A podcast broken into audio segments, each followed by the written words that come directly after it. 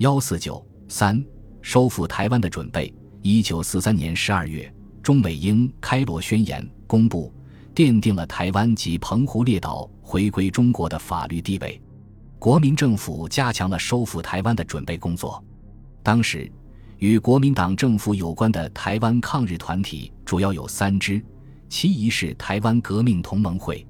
一九四零年三月二十九日。由台湾留居祖国的反日团体台湾革命青年大同盟、中华青年复土血魂团、抗日复土大同盟、台湾革命党、台湾革命民族总同盟、台湾独立革命党、台湾国民革命党等联合组成台湾革命团体联合会。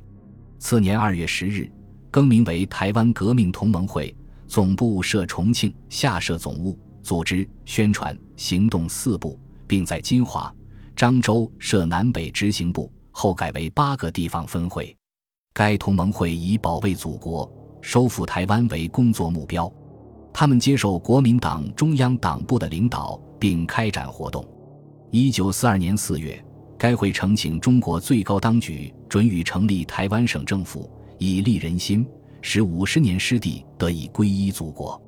其二是台湾义勇队，成立于一九三九年春，总部设金华。后移龙岩，隶属于国民政府军事委员会政治部，下设三个区队及台湾少年团，主要在东南各省开展抗日活动。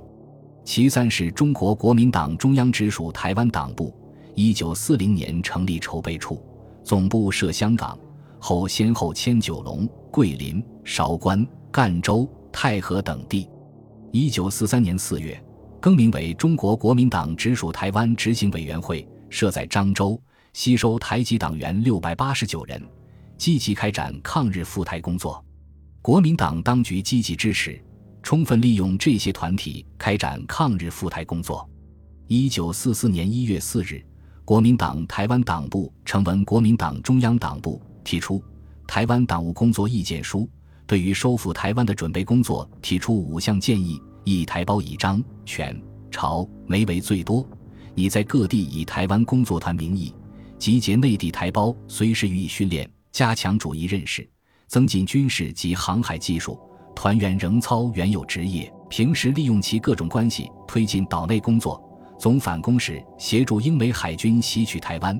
二台胞团体与全国舆论均主张从速建省，以使台岛人心及工作胜利计，应在台湾党部所在地开办台湾党政人员训练班。以资收揽人才及造就人才，并力组织工作之开展。三、为配合党政班工作及研拟各种收复与建设方案起见，先成立台湾政治设计委员会，聘请台湾问题专家为委员，可向中央提供各种方案，亦可借此树立省政基础。四、为明了内地台胞状况，以备协助台岛工作及将来收复进行计，拟举办内地台胞总登记，由台湾党部负责办理。五查台湾志愿兵征调已三十余万，分布粤、缅、海南岛各地，拟选派干员参加远征军及第四战区司令部担任策动该项志愿兵工作，以为将来配合同盟国海军进攻台岛之前导。一月十八日，国民党中央党部秘书长吴铁城复函台湾党部书记长萧以增，称意见书所拟尚无不合，准予施行。四月十七日，国民党台湾党部就《马关条约》签订四十九年发表告国内外同胞书，明白指出，我国抗战之成败，当然以台湾之能否收复为断，此乃我四万万同胞全体的责任。号召国人切实注意台湾，纠正以前不大注意台湾的毛病，需研究台湾，要把台湾的一切研究的清清楚楚，然后向全国宣传，使大家都能了然于台湾的重要。负起全部的责任，致力于台湾的收复，比完成抗战之使命。二十八日，国民党台湾党部又呈请国民党中央恢复台湾省制，内称窃查台湾前为我国行省，台民原为中华同胞。此壮丽河山曾因马关条约而割让，我固有主权，应随此次对日宣战而收回。开罗会议后，需经同盟领袖之公认，正已掌握时机。使主权由初步收回而达完全管理，首要之途，端在政权名分得民心，以共赴施工。为此，四应即由政府明令宣布台湾恢复省制，使足以正内外视听，而促台胞内向，事关国土收复、国族生存大计。国民党台湾党部的这些活动，对于推动国民政府的收复台湾准备起了积极的作用。然而，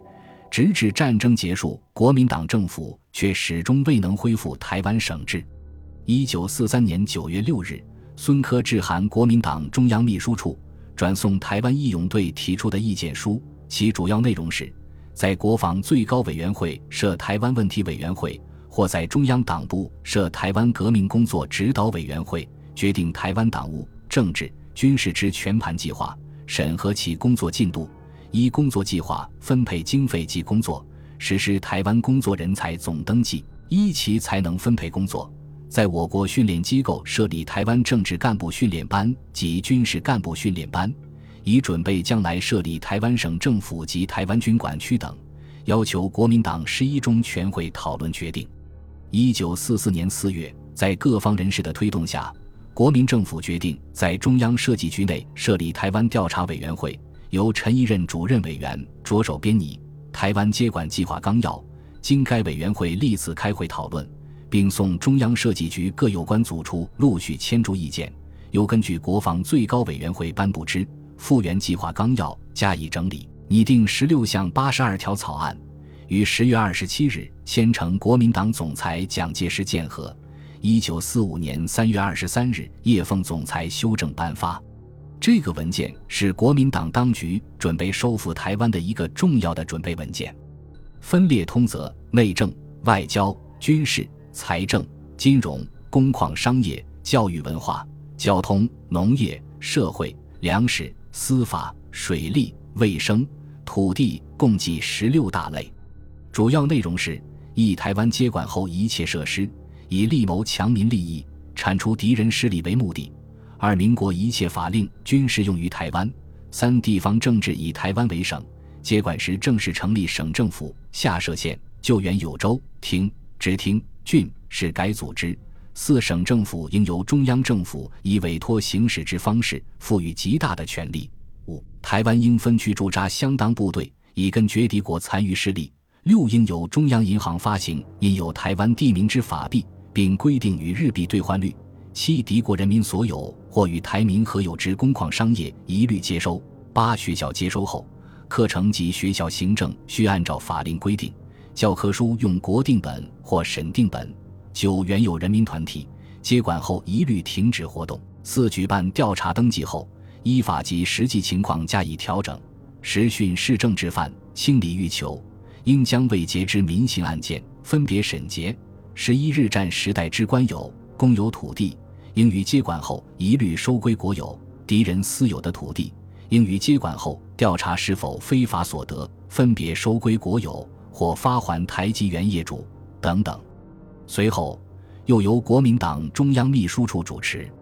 会同中央设计局、中央训练团、东北调查委员会、台湾调查委员会商议了东北、台湾党政干部训练办法九项，签奉蒋介石核准。十二月二十五日，由中央训练团举办了台湾行政干部训练班，由各机关选送学员一百二十名。次年四月二十日结业。十月二日，由中央警察学校举办台湾警察讲习班，十二月二十二日结业。一九四五年六月，又举办台湾银行人员调训班。这些训练班为台湾的光复与接收工作培养了不少干部。为了更好地接管台湾，该调查委员会还做了不少基本资料的收集整理和研究工作，如选议台湾现行法规，分为行政、司法。财务、教育、金融、工商、交通、农矿、渔牧七大类，印成四十三册，以供有关方面参考。编印出版了台湾概况等调研报告十九种，还成立了行政区划、土地问题、公营企业三个研究会，就相关问题做成了报告书。一九四五年五月，国民党举行六大，台湾问题成为大会关注的重要问题之一。台湾党部代表谢东闵出席大会，是台湾同胞出席国民党全国代表大会的第一人。五月九日，谢东闵在第五次大会上提出两点书面质询：中央何以不设立台湾行政机构，又何以未选派一个台籍参政员？对于国民党当局的赴台工作提出强烈批评，并表示台湾同胞虽受敌寇重重压迫五十多年，但无日不在奋斗，目的则在归宗祖国。但是到目前为止，中央似乎还没有注意台湾同胞的愿望。所以，既未设立行政机构，也未选派参政员，不免令他们失望。希望中央能多多注意台湾问题。谢东林领衔提出了拟请中央统一加强对台湾工作之领导案，拟请中央从速确定台湾法律的慰案，拟请有关台湾事业之军政机关尽量录用台湾人案三个提案。主要内容是：一、放宽尺度，洞开门户，以便延揽台湾人才。充实党支干部数人的熟悉以利工作之进行。二光复在即，台湾人心必大振奋，故台湾党部之工作可能突飞猛进，随时开展，经费应大加宽筹，并设特别秘密开支项目，使能因利成事，便宜行事。三国内台湾各革命团体尚未能完全集中，拟请中央加以援助，并随时指导，使之形成抗敌巨大力量。使能协助国军光复故土，不独可以减少牺牲，并对国际观瞻收刮目相看之效，显示台湾同胞确保重归祖国之决心等，这些提案均为大会通过，交政府办理。在抗战后期，国民党政府为解决台湾回归做了一些准备工作，对于日后接收台湾起了一些积极的作用，但从总体说，他们的准备工作是远远不够的。台湾各界人士的批评和国民党台湾党部领导人的呼吁，反映了台湾人民回归祖国的心声，但并未唤起国民党领导人采取坚决而切实的行动，以便于战后妥善解决台湾问题。本集播放完毕，感谢您的收听，喜欢请订阅加关注，主页有更多精彩内容。